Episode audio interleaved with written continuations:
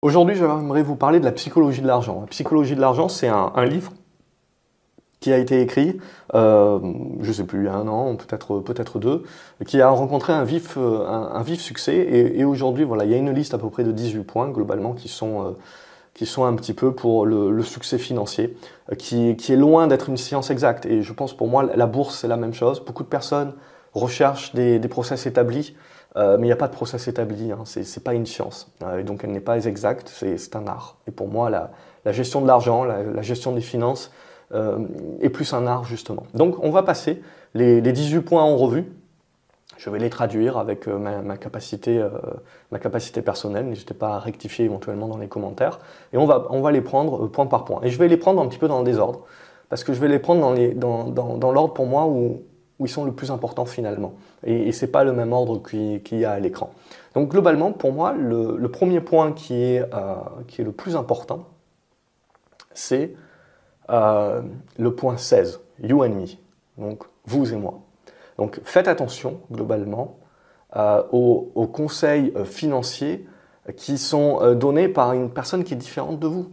Parce que ces personnes-là, elles n'ont pas les mêmes objectifs, elles n'ont pas le même capital de départ, elles n'ont pas potentiellement les mêmes responsabilités familiales, le même âge, euh, et, globalement les, mêmes envies ou les mêmes désirs, etc. Donc la définition de bonheur, la définition de liberté financière, etc. est totalement différente pour tout le monde. Donc copier exactement ce qu'une autre personne a fait, potentiellement oui, très bien, mais ce qu'il faut en fait, c'est surtout copier une personne qui est mm, très similaire à nous. Parce que sinon, on rentre dans le, biais du survivant. Ça, c'est très dangereux, c'est-à-dire de penser globalement qu'on prend les survivants, on regarde qu'est-ce qui leur a permis de survivre, mais en, faisant cela, on se, biaise parce que tous ceux qui sont morts, on ne les étudie pas et on se rendrait compte éventuellement qu'en les étudiant, ben finalement, ils ont fait euh, globalement la même chose que les survivants et qu'en fait, il y a un paramètre qui peut être de la chance ou qui peut être autre qu'on n'a pas vu venir qui, euh, qui sépare véritablement les deux. Et en bourse, dans la finance, ce biais du survivant, il est, il est, il, est très répandu globalement, et, je pense très souvent qu'on cherche à copier des gens en pensant euh, copier un certain nombre de traits de caractère ou de, ou de stratégies, etc. Et on loupe en fait l'essentiel qui fait la différence parce qu'il y a des personnes qui ont fait exactement la même chose mais qui se sont plantées. C'est la même manière, vous allez avoir beaucoup de personnes qui veulent copier Warren Buffett, mais étrangement, si vous regardez, euh, il n'y a pas beaucoup de personnes qui réussissent. Il y a même une majorité de personnes qui échouent. Ce qu'il faut se dire également, c'est que vous avez énormément de personnes qui ne veulent pas copier Warren Buffett, qui disent je vais juste acheter son fonds. Euh, et vous avez une majorité de personnes qui, même en achetant son fonds, perdent de l'argent. Pourquoi? Parce que euh, globalement, ils achètent le fonds quasiment sur les plus hauts du marché, et ensuite, lorsqu'il y a une baisse et que le fonds de Berkshire Hathaway, donc de Warren Buffett, se prend à moins 30 ou à moins 50% dans la figure, ils perdent confiance, ils perdent espoir, ils n'ont pas la capacité de pouvoir tenir les positions comme Warren Buffett les tient, parce que pour eux, l'argent qu'ils ont mis éventuellement, c'est de l'argent dont ils ont besoin, ou en tout cas, quand vous vous prenez moins 50%, ça devient de l'argent dont vous avez besoin, et vous finissez par avoir peur et par solder les positions. Et donc, du coup, évidemment, quand le marché remonte, vous n'êtes plus en position. Donc, en fait, vous, avez un très mauvais timing. Euh, donc c'est ça aussi qui est important, alors que quand on regarde la stratégie de Warren Buffett, c'est quoi? C'est essentiellement du buy and hold. Hein. Il va acheter des valeurs et les tenir pendant très longtemps. C'est ça, euh, globalement, euh, la stratégie de Warren Buffett. Alors après, il y a l'aspect fondamental, etc. Mais vous vous rendrez compte que le, nombre d'investisseurs qui font une approche fondamentale, elle est énorme. Et pour autant, c'est pas euh, c'est pas voué au succès juste parce que vous faites une approche fondamentale. Non, vous pouvez avoir un paquet de pièges, etc. Euh, et complètement vous vous laminer avec une valeur qui, qui, qui va à la faillite. Donc après, Warren Buffett va vous expliquer aussi que lui, il concentre ses paris. Là aussi, éventuellement, vous concentrez les paris, mais si vous concentrez les paris sur des mauvais paris, là aussi, très rapidement, votre portefeuille peut se faire complètement défoncer. Donc c'est là aussi, c'est là complètement où, ce point est très important de bien comprendre la différence entre les gens, parce qu'il y a certains points où vous allez dire, bah, Warren Buffett fait du fondamental, donc je vais faire du fondamental. Warren Buffett fait du buy and hold, donc je vais faire du buy and hold. Mais bon, Warren Buffett, il a surtout euh, de l'argent euh, d'investisseur. Il peut se permettre éventuellement de se prendre à moins 50% sans sourciller et en attendant. Euh, alors que vous, potentiellement, est-ce que vous pouvez attendre 10 ans? Il y a quatre, quatre, périodes dans, dans, dans l'histoire financière de Warren Buffett où pendant 10 ans, il a fait zéro. Hein. Donc Warren Buffett, il, faut bien se dire qu'il bat le S&P sur, sur, l'ensemble de sa carrière. Et je ne sais plus quelle est, est justement la, la, stat, etc. Mais globalement, il faut bien vous dire aussi qu'il y a des périodes qui durent des années, ou c'est des années qui lui permettent de revenir au point où il était, euh, où il était juste avant une précédente crise. Est-ce que vous pouvez encaisser ça? Est-ce que vous avez l'estomac pour l'encaisser? Est-ce que vous avez le patrimoine financier pour l'encaisser? Euh, par rapport à vos responsabilités familiales, par rapport à l'achat d'une maison, d'un truc, d'un machin Donc c'est ça les vraies questions à se poser. Euh, et beaucoup de personnes ne se posent pas ces, questions-là, et donc on rentre très rapidement dans le biais du survivant, où on a l'impression de faire ce que les meilleurs font, mais en fait on loupe l'essentiel. Donc ça pour moi c'est euh, le premier point et c'est le, point euh, majeur. Le deuxième point c'est le, point 17, c'est la, séduction du pessimisme. Et ça pour moi c'est très important parce que bah, vous vous rendez compte que globalement la majorité des investisseurs qui sont très connus aujourd'hui et qui, ont beaucoup de succès, bah, c'est parce qu'ils ont cru en l'économie, c'est parce qu'ils ont cru euh, dans la capacité créatrice de l'humain, dans la capacité voilà, de toujours être capable de produire plus, etc. Dans le, monde d'aujourd'hui justement, où, l'on parle, on, sait très bien que ce qui fait cliquer les gens, ce qui attire leur attention, c'est de leur parler euh, de la fin du monde. Donc globalement, vous, avez une offre qui va répondre à la demande et donc vous allez retrouver très rapidement énormément euh, d'articles ou de vidéos qui vont évidemment répondre à cette, à cette peur-là. Euh, ça peut vous pousser à ne pas investir, ça peut vous pousser à, repousser certains investissements, etc. Et évidemment, on sait très bien que le temps, c'est de l'argent. Donc euh, la, problématique, c'est ce qui est dit là dans, le livre, c'est qu'en gros, quand vous avez quelqu'un qui est optimiste, euh, c'est très difficile à croire euh, globalement et vous avez l'impression, il parle de sales pitch ici, donc vous avez l'impression qu'on vous vend quelque chose. Alors que quand vous avez quelqu'un qui, qui est pessimiste et qui vous dit oulala, là là, attention, etc., vous avez l'impression limite que c'est un pote et qu'il est en train de vous prévenir un petit peu pour vous protéger. La problématique, c'est que euh, on vous protège très souvent des euh, marchés haussiers les plus vigoureux de l'histoire, notamment celui des dix dernières années, et tout un tas, euh, tout un tas de gourous en fait vous ont empêché de, profiter de ces, de ces marchés-là en ayant la même rengaine. Un jour ou l'autre, bien entendu, ils finissent par avoir raison, mais leur but, ils savent très bien qu'en gros, pendant dix ans, ils peuvent avoir tort, euh, il suffit qu'ils aient raison une fois, ils seront continuellement invités sur les plateaux télé et on peut faire une carrière en ayant eu et raison une fois et euh, le, monde aura oublié qu'on a eu euh, tort 100 fois auparavant. Donc j'avais fait déjà un article, etc. Pourquoi en gros les, grands gourous vous parlent toujours du crack boursier et pourquoi ils continuent de le faire et ils ont tout à y gagner à le faire, même si ce crack boursier n'intervient et un phénomène qui est quand même très rare parce que voilà, ça, permet d'attirer l'attention et de vous réorienter vers un certain nombre de produits, de protection, de kits de survie, etc. Et euh, voilà, ça se, fait très bien. Le vendeur de pelle, hein, ça, marche toujours très bien. Donc voilà, là l'idée de ce point-là, c'est de faire attention à la séduction un petit peu du pessimisme. Essayez toujours de rester le plus objectif possible. Il ne faut pas être bisounours, bien sûr, mais il faut, euh, il faut faire attention également aux algorithmes. C'est-à-dire qu'à partir du moment où vous allez commencer à regarder ce genre de vidéos-là, l'algorithme va penser que c'est votre sujet de prédilection et va continuer de vous balancer des articles et euh, des vidéos sur le même sujet. Et donc du coup, vous allez baigner là-dedans et vous allez avoir l'impression que tout le monde pense pareil. Et que donc si tout le monde pense pareil, que euh, vous avez certainement raison et que donc en gros, il faut construire la tente et l'abri anti-atomique au fond du jardin. Mais voilà, faites bien attention à ça. Et essayez toujours, même quand vous pensez à, quelque chose de très fort, de forcer les algorithmes en allant chercher un petit peu les, explications contraires, les arguments contraires. Ça vous permettra de rester le plus objectif possible. Pour moi, c'est un point essentiel parce que c'est un point de contre-performance énorme. Et les gens ne, ne s'en rendent pas compte globalement, mais ce qui est le plus important, c'est de penser intérêt composé.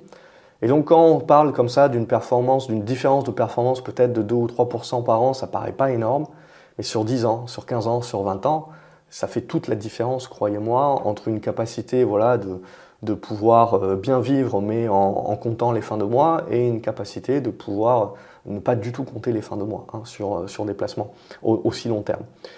Le point 18 euh, pour moi, il est également très important quand vous allez croire tout et n'importe quoi donc pour moi, c'est simple. Euh, l'origine de l'humain, la, raison pour laquelle je pense que l'on est encore ici, c'est parce que avant euh, d'avoir l'imprimerie, avant d'avoir toutes ces capacités justement de, de, pouvoir stocker des connaissances, écrire et stocker des connaissances, les connaissances étaient transmises en fait, et donc les savoirs étaient transmis via des histoires. Des histoires qui permettent de s'ancrer dans la tête et donc d'être conservées beaucoup plus facilement et de pouvoir être répétées aux générations futures et donc éviter évidemment à chaque fois euh, de réinventer l'eau chaude euh, et d'essayer de progresser sur la base des travaux qu'ont pu faire nos aînés. Euh, et donc globalement, en bourse, que ce soit en bourse ou en économie, c'est la même chose. On va vous raconter énormément d'histoires. Des histoires qui sont là évidemment pour vous faire cliquer, vous faire éventuellement investir dans une boîte, dans une augmentation de capital. voilà, donc on, vous fait, on, vous vend des histoires. Ce qui est important, c'est bien de comprendre que c'est le cas. C'est du storytelling. Du storytelling, vous en avez partout autour de vous, et encore plus euh, aujourd'hui où c'est devenu complètement dans le consensus un petit peu euh, de, pousser des, histoires un petit peu pour, euh, pour, pousser les gens à, croire un, argument. Très souvent, en fait, vous allez vous rendre compte que les, que les histoires, en fait, sont très basiques, et c'est fait exprès parce que c'est facile à comprendre. Et donc, euh, je ferai certainement une autre vidéo là-dessus. Mais en gros, les, gens vont réussir à vous, faire, euh, à vous faire gober un argument qui est très souvent faux sur la base d'une statistique ou d'un fait qui, qui paraît simple à comprendre et qui fait justement une juxtaposition entre cause et causalité et qui vous paraît tellement évident quand on vous le présente comme ça aussi simplement. Mais la plupart du temps, c'est également un biais psychologique, c'est qu'on vous présente des biais euh, et des faits qui sont supposés faire euh, un lien entre la, cause et, et, justement la, conséquence, mais en fait vous mélangez cause et causalité. Et ça c'est très, très répandu également. Et il faut faire énormément attention à ça pour moi, parce qu'on en est blindé euh, en, finance, et vous allez toujours voir un petit peu des, statistiques ou des charts qui vont vous expliquer, ben, vous voyez, là c'est la relation entre ça et ça, donc globalement ça veut dire ça. Pouf, argument, euh, imperturbable, euh, on ne peut rien dire. Mais en fait, très souvent, hein, c'est, euh, je veux dire, vous avez, je ne sais plus comment il s'appelle, mais, vous avez beaucoup de personnes sur Internet justement qui, ont pris des relations entre le nombre de films, en fait les, films que Nicolas, Cage a fait par exemple et les années de sortie, et le nombre de noyades dans, des, dans, des, piscines, dans des piscines privées. Et en fait, vous allez voir une relation. Et donc en gros, évidemment, la conclusion, c'est de dire euh, qu'il euh, faut faire attention parce que dès que Nicolas Cage sort un nouveau film, vous allez avoir une augmentation des noyades dans les piscines privées. Donc, quand je vous le dis comme ça, vous vous dites eh, c'est n'importe quoi, c'est complètement hérétique, mais dites-vous bien qu'en gros, quand on vous présente un sujet sur lequel vous n'avez pas forcément la connaissance, ben, on, fait de ce genre de relation-là, ce genre de mélange entre cause et causalité, et on vous fait gober derrière n'importe quoi. Donc ça aussi, voilà, pour moi, c'est un point qui est essentiel. Le point 15, pour moi, c'est également très important, c'est que rien n'est gratuit. Tout a un prix, globalement. Donc, euh, si vous êtes investisseur de long terme, vous devez accepter que vous allez devoir subir de la volatilité à court terme, potentiellement des moins-values latentes hein, de moins 20, moins 30%. Sinon, il faut accepter d'être plus actif. Euh, si vous êtes actif, il faut euh, globalement accepter que voilà, vous allez, ça va demander du temps. Il n'y a pas de martingale globalement, ça n'existe pas. Euh, pensez à votre métier, pensez à votre domaine de compétences. Est-ce que vous l'avez acquis de manière innée? Est-ce que vous l'avez acquis euh, juste en passant une heure euh, à apprendre la meilleure technique du monde? Non, il y a fort à parier que vous avez passé des heures, qu'il n'y a pas une seule technique qui fonctionne, qu'il y a une pléiade de choses que vous avez apprises et qui, avec votre expérience, vous avez pu justement euh, jumeler, concaténer pour pouvoir l'appliquer à vous. Et ça fonctionne avant tout parce que vous l'avez appliqué à vous. Euh, des stratégies comme ça qui sortent de la boîte en mode clé en main, ben, comme je vous l'ai dit dans, la règle 16, ça ne va pas forcément fonctionner parce que vous êtes à un endroit ou un profil qui est complètement différent à un moment donné de votre vie, avec un environnement différent.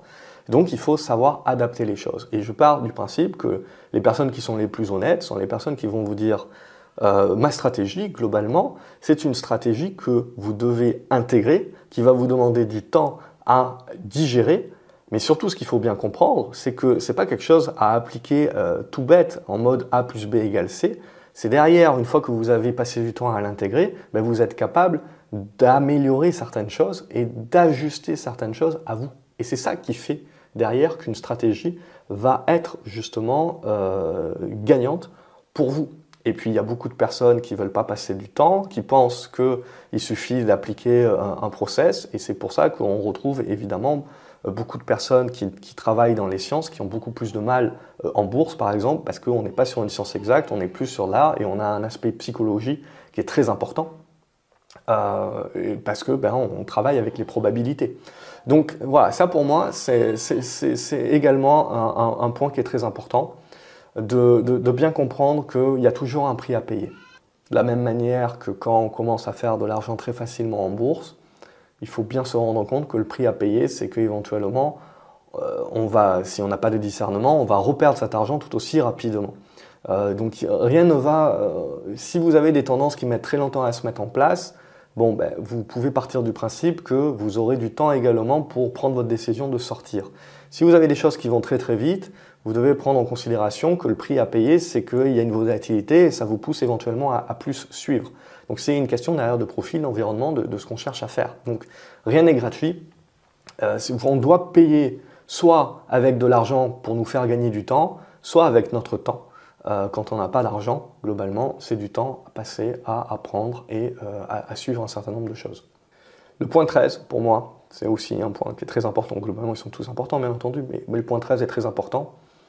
C'est globalement de se laisser toujours de la marge pour l'erreur ne pas avoir de certitude. Vous avez le droit d'avoir des convictions, de fortes convictions, mais sur les marchés financiers, en fait, il faut avoir cette capacité d'avoir de fortes convictions, mais d'avoir la capacité, en fait, de lâcher ces fortes convictions facilement. Plus on a de fortes convictions, plus on a des tailles de position qui sont importantes, plus ça en devient des certitudes, plus on rentre dans des biais, euh, plus on ne fait que se rassurer en lisant évidemment ceux qui euh, nous disent et ceux qui pensent la même chose que nous. Et plus globalement, on refuse euh, d'avoir tort, on, refuse l'erreur. Et c'est là où on a des drames et on transforme des petites pertes en grosses pertes qui vont emporter l'ensemble de toutes les bonnes décisions qu'on a pu prendre au préalable. Il suffit parfois d'un seul gros mauvais trade qui est devenu une certitude. Donc on ne tombe pas amoureux de ces actions, on ne tombe pas amoureux de bon business. Euh, globalement, il faut avoir un plan pour tout que vous soyez long terme, que vous soyez court terme, il faut avoir un plan. Et il faut accepter voilà, d'avoir des convictions. Moi-même, hein, j'ai des convictions, évidemment, euh, sur la macroéconomie, mais également sur des business, des business qui me plaisent. Mais j'accepte aussi que pendant une période de X mois, ben, le marché est tout simplement pas en train de reconnaître mon hypothèse. Donc pendant ces X mois, est-ce que je veux rester en position avec une moins-value latente, bloquer mon capital, donc avoir une perte d'opportunité parce que je ne peux pas utiliser ce capital pour pouvoir saisir d'autres opportunités? Ou est-ce que je veux continuer de suivre cette entreprise, mais attendre le moment où le consensus, le marché, sera beaucoup plus enclin à reconnaître l'hypothèse Parce que parfois c'est une question de temps, surtout question de flux, une question de temps. Donc c'est ça aussi qui est important, c'est-à-dire je veux avoir des fortes convictions parce que c'est ce qui me permet aussi de tenir des trades. Quand j'ai des fortes convictions, quand j'étudie fondamentalement la boîte, etc., je peux me permettre de tenir un peu plus le trade euh, plutôt qu'en mode pure trading parce que je sais qu'éventuellement euh, je le joue à plus moyen terme parce que j'ai un objectif de prix que je pense pouvoir atteindre qui est une juste valorisation. Donc ça me permet de tenir un petit peu plus les tendances. Mais également, voilà, si le marché me, démontre que j'ai tort, ben, c'est une conviction, je conserve ma conviction, mais je n'en fais pas une certitude. Donc je suis dans la capacité de lâcher ma conviction sans regret, sans amertume, parce que ce que euh, je pense, et ce qui est important également de bien retenir, c'est que ce n'est pas parce que je lâche ma conviction que c'est terminé, que je passe à autre chose. Non, beaucoup de personnes font l'erreur. Je garde ma conviction, j'ai passé beaucoup d'heures à élaborer cette conviction-là, c'est pas parce que le marché me dit que euh, c'est pas, pas, bon actuellement que ça sera pas bon demain. Donc c'est une question de timing également. Donc je continue de suivre. Et ce qui va m'importer, c'est que surtout, je me donne la possibilité de toujours re-rentrer dans ces convictions-là. Ce n'est pas parce que je sors d'une conviction forte, parce que le marché me démontre que c'est pas ce qu'il veut, euh, que je ne vais jamais re-rentrer. Beaucoup de personnes passent à autre chose. C'est ça où est l'erreur. Il faut continuer de suivre, continuer d'avoir ça en watchlist et à un moment donné, justement, quand les planètes à nouveau s'alignent, re-rentrer sur la position, reprendre cette forte conviction et à nouveau, éventuellement, le marché nous dira c'est le bon moment ou c'est pas le bon moment. Donc du coup, le lien est avec le point 12, hein, c'est la surprise. Donc c'est-à-dire, On a le droit d'avoir des convictions, mais pas de certitude, parce qu'on joue dans, joue dans un monde imprévisible. Euh, peu importe ce que vous pensez de vous, votre niveau d'intelligence, votre capacité, etc., le monde sera imprévisible. On est euh, dans un jeu de probabilités et globalement, il faut jouer avec ces probabilités-là. Et c'est la leçon à retenir hein, du livre aussi, c'est que euh, globalement, vous devez accepter une marge d'erreur et donc euh, accepter que vous allez faire des erreurs, mais pas parce que vous êtes nul, mais parce que le monde est rempli de surprises et qu'il y aura toujours des imprévus. Donc la leçon quelque part, c'est d'approcher ces investissements avec, l'idée de se dire il faut se préparer à l'inattendu, se préparer à attendre l'inattendu pour que quand l'inattendu euh, se passe, on ne panique pas, on avait prévu cet inattendu éventuellement avec une poche de cash, avec la capacité d'être sur des plus gros titres qui sont plus liquides, qui nous permettent de sortir plus facilement, avec des plans qu'on avait élaborés et qu'on va exécuter. Hein, on ne va pas euh, élaborer des plans pour ne pas les exécuter. On a la discipline, on exécute les plans, même si ça fait mal. Euh, comme je vous ai dit, la leçon, c'est pas. Euh, ce qui est important, c'est toujours comprendre que quand on vend, ce n'est pas la fin de l'histoire. on peut toujours racheter. On peut toujours revenir sur ce dossier-là. On peut toujours accepter, tiens, je réduis mon risque, je vends, mais tiens, le marché me prouve que finalement, euh, il revient sur le dossier, je reprends. Potentiellement, oui, j'ai une part, en effet, de manque à gagner. Mais c'est ce que j'ai payé pour pouvoir dérisquer mon portefeuille. Parce que si jamais l'action avait continué de chuter, là, je partais en mode certitude, en mode euh, espoir, en mode j'attends que ça remonte. Et parfois, ça ne remonte jamais. Euh, donc c'est là aussi où vous devez vous protéger un petit peu de, toutes ces, ben, tous ces mélanges de causes et causalités qui sont euh, diffusés à longueur de journée sur les réseaux sociaux, euh, dans l'idée de dire si vous investissez à long terme, vous êtes forcément gagnant en bourse. C'est faux. Vous avez aujourd'hui plus de 10 000 actions, par exemple. Vous allez avoir 1000 actions qui vont surperformer le marché. Ensuite, une majorité de titres qui vont faire comme le marché. Et ensuite, une encore large majorité qui va sous-performer le marché et vous allez avoir, c'est une courbe de gosse, hein, et, vous, et vous allez avoir également peut-être 10, 15, 20% de toutes ces valeurs-là qui vont être proches de zéro. Donc ça veut dire que si vous avez fait de mauvais choix, même si vous avez investi à long terme, même si vous faites du DCA, c'est-à-dire que vous accumulez au fur et à mesure, c'est pire encore, évidemment, euh, vous pouvez amener votre compte euh, proche de zéro aussi. Hein. Je vous laisse parler, personnellement, il me suffit de parler à mon père d'Alcatel. donc c'est ça aussi Alcatel dans les années 2000.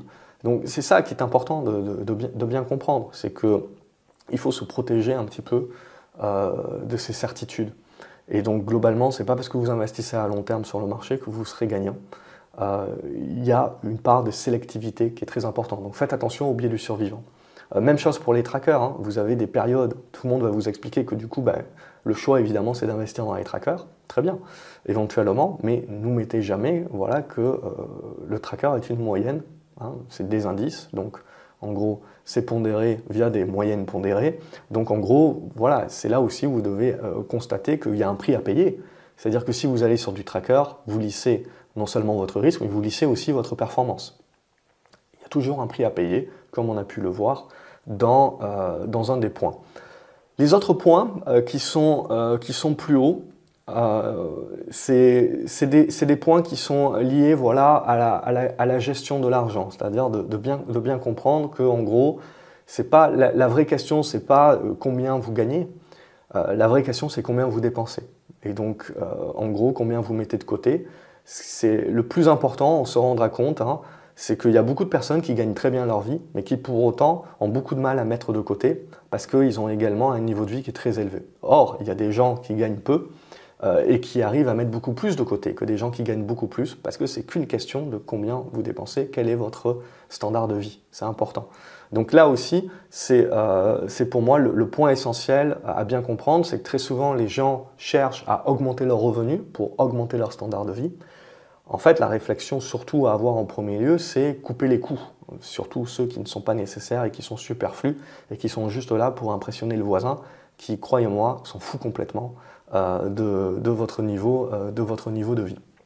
Euh, Donc là, voilà, c'est pour moi les, points essentiels et je vous, laisse les, lire éventuellement, mais pour moi, voilà, c'était plus vers le, bas de la liste, en gros, où c'était intéressant de parler d'ego, de, cette capacité de l'investisseur voilà, à se remettre en question. Parce que quelque part, créer de la richesse, c'est ça également. c'est justement bien cadrer son ego. Et comme je vous ai dit, ne pas avoir de, de certitude, avoir des convictions, mais pas de certitude. Euh, la, ligne, la marge peut vous paraître fine, mais croyez-moi, ça fait toute la différence. Et donc, euh, être humble. Parce que croyez-moi, si vous n'êtes pas humble face au marché, de toute façon, le, marché vous rendra humble. C'est euh, également la, leçon d'une vie boursière. Je vous souhaite une excellente journée. N'oubliez pas voilà, de partager la vidéo si elle vous a plu, de la liker, de me dire ce que vous en pensez euh, en commentaire, quel est le point éventuellement pour vous qui vous semble le plus important euh, à, retenir et à travailler? Et abonnez-vous à la chaîne, comme ça vous ne loupez pas les autres vidéos. Et également, vous avez une autre vidéo qui s'affiche à l'écran, donc n'hésitez pas à aller voir la suite. Salut les graphes